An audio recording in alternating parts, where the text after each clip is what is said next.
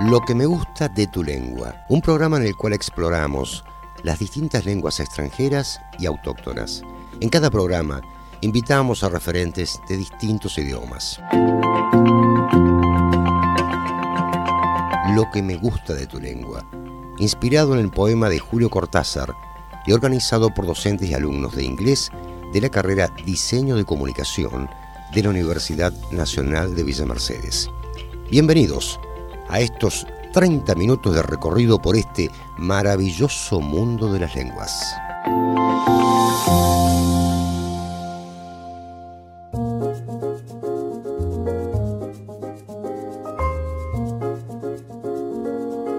Nos encontramos nuevamente en un nuevo episodio de este programa lo que me gusta de tu lengua, inspirado en el poema de Julio Cortázar. Es un programa de entrevistas de radio organizado por docentes y alumnos de inglés de la carrera de diseño de comunicación del UNBIME.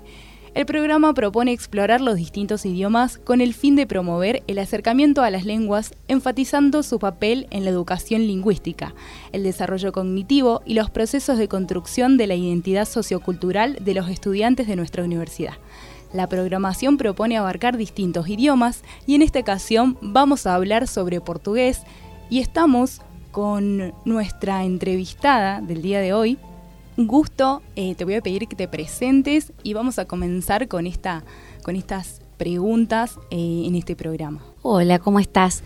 Eh, el gusto es mío, muchísimas gracias por invitarme, por convocarme. Magíster Claudia Nélida Ruarte Bravo en nuestra universidad es profesora adjunta de portugués en las carreras licenciatura en logística, licenciatura en diseño de comunicación, tecnicatura universitaria en marketing cultural y deportivo y tecnicatura universitaria en gestión deportiva. También se desempeña como profesora asistente en portugués en el Departamento de Idiomas con fines académicos de la Facultad de Lenguas y de la Facultad de Ciencias Económicas de la Universidad Nacional de Córdoba. Es magíster en lenguajes e interculturalidad y también investigadora. Bueno, muy feliz de estar trabajando acá.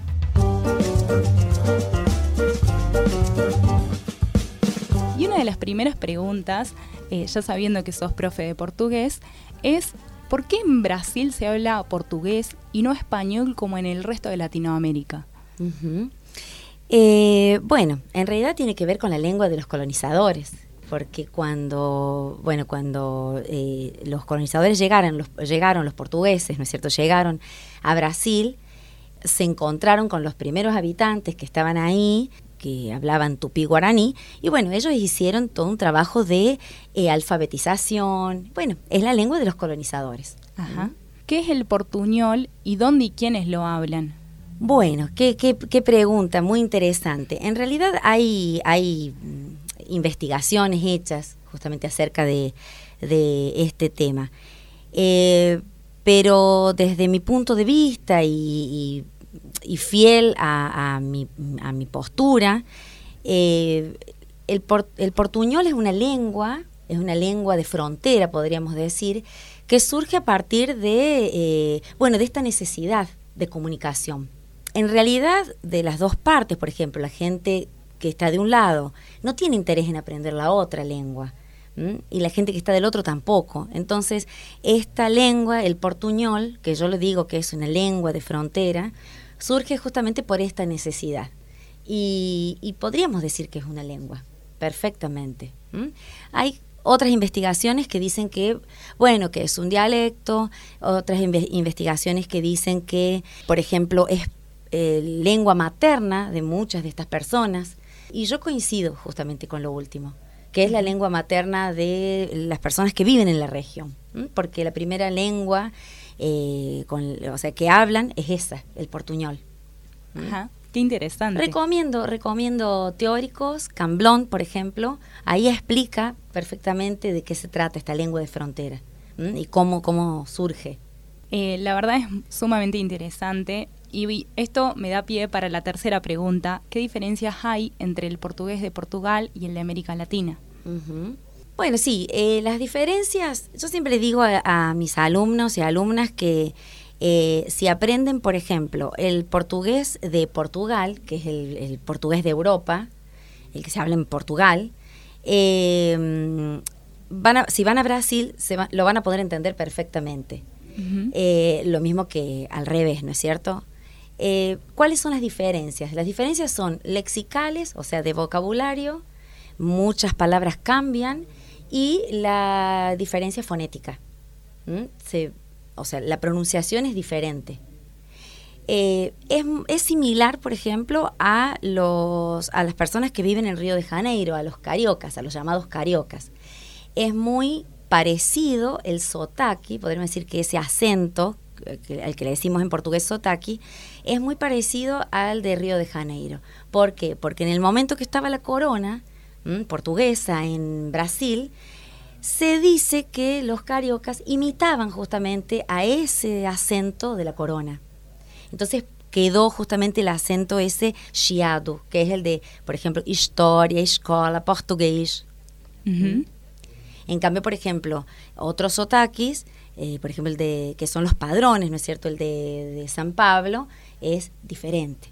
Bueno, pero mm, volviendo a tu pregunta, sí, la diferencia es lexical y fonética, eso podríamos decir, entre el portugués de Portugal con el portugués brasileño. El amor es algo sublime. Amor de irmão, de pai, de amigo, de fé, de homem, mulher, de alma. Toda forma de amor vale uma canção, sem dúvida alguma, e faz dele uma motivação da vida, com certeza. Tudo aquilo que eu tenho na vida hoje é derivado da minha profissão. E por isso acho que temos que nos dedicar a 100% àquilo que fazemos.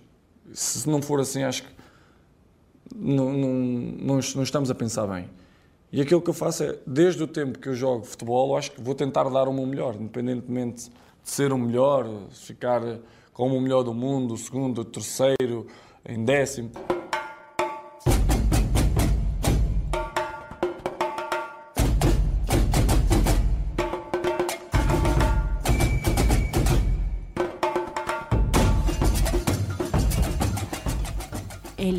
español es quizás muy, muy diferente al portugués, es sumamente llamativo. Vamos a tener un, momento eh, para que dialoguemos según lo que pueda llegar a entender en portugués. Así que te voy a pedir, como profe, que, hables, así la gente que nos está escuchando justamente conoce eh, este idioma. Sí, la verdad que cuando vos hablabas se me vino a la cabeza esto de que muchas veces eh, bueno, pasa, por ejemplo, a los alumnos del profesorado de portugués, ¿no? en, la Facultad de Lenguas, por ejemplo, en Córdoba. Eh, es muy gracioso porque les preguntan, estoy estudiando portugués, ¿no? Entonces dicen, ¿y para qué? ¿Cómo para qué? O sea, eh, porque si se entiende, se entiende perfectamente bien. Y en realidad, lo que yo siempre converso, y converso con mis alumnos de acá también de, esta universidad, eh, que hay muchas palabras que le decimos falsos amigos que tienen un significado totalmente diferente al nuestro. Entonces eso es importante saber y no subestimar el idioma. Creer que se entiende, bueno, lo puedes entender, muchas veces te puedes confundir creyendo que le diste el sentido o el significado eh, correspondiente y en realidad es todo lo contrario. Y eso te puede hacer caer en, en el ridículo o meterte en un gran problema. Entonces, eso quería dejar bien en claro que muchas veces se subestima y se piensa que es exactamente y que se entiende que es exactamente el español. Así que, bueno, estamos acá justamente para poner, para elevar justamente este, a esta lengua. Eh, yo ahora lo que traje es un poema muy bonito, si querés lo puedo, lo puedo leer. Sí, por favor. ¿Mm? Que es de Ferreira Gullar, que se llama O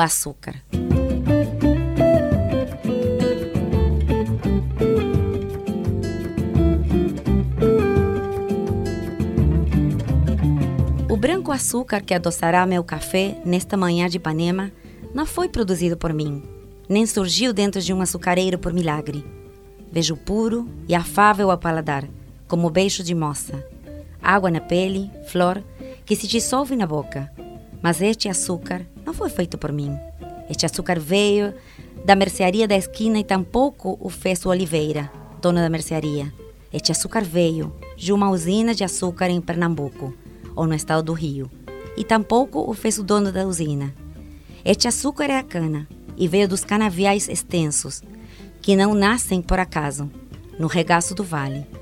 em lugares distantes, onde não há hospital nem escola. Homens que não sabem ler e morrem de fome, aos 27 anos. Plantaram e colheram a cana que viraria açúcar, em usinas escuras. Homens de vida amarga e dura. Produziram este açúcar branco e puro com que adoço o meu café esta manhã de Ipanema.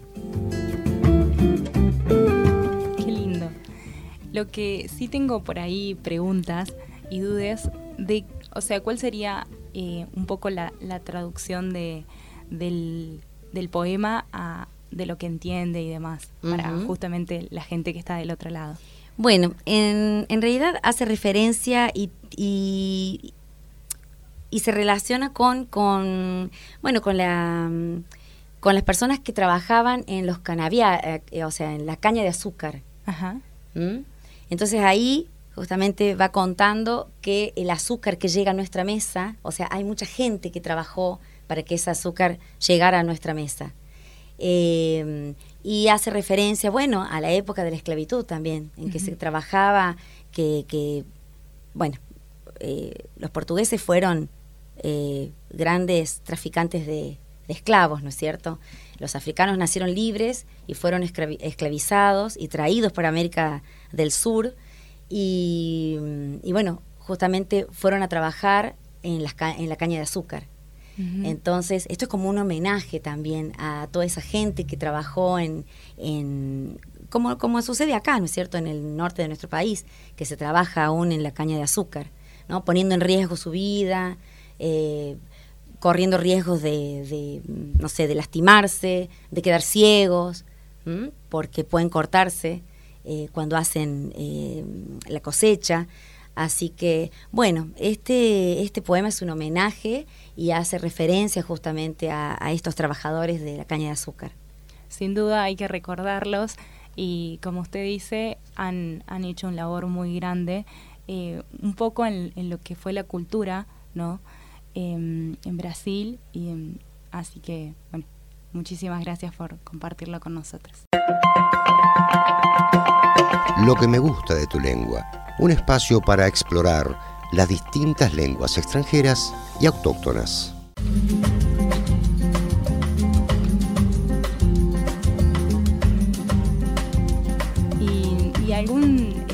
Mensaje para aquellos que nos están escuchando respecto a justamente, recién mencionaba, de que no hay que subestimar el idioma y, y como profe, ¿no?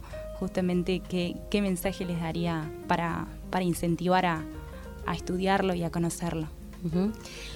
Bueno, en primer lugar, invitaría a toda la comunidad que se sume justamente, que, que- que investigue eh, las carreras que hay en esta universidad, que son carreras lindísimas. Yo la verdad estoy muy contenta eh, con las carreras que se están dando y en dónde doy clases, eh, porque cuando trabajamos, cuando enseñamos portugués, no solo enseñamos a- conjugar los verbos, ¿no? Que yo sé que ese es el terror de, de cualquier alumno o alumna. Ay, tengo que conjugar los verbos, tengo que aprendérmelos de memoria. En realidad se aprende la lengua de la mano de la cultura. Eh, entonces, lo que recomiendo es eh, que si van a, aprender portugués, eh, bueno, que traten de, o sea, tomar conciencia de, primero, los pueblos justamente que, han dejado su legado en la lengua.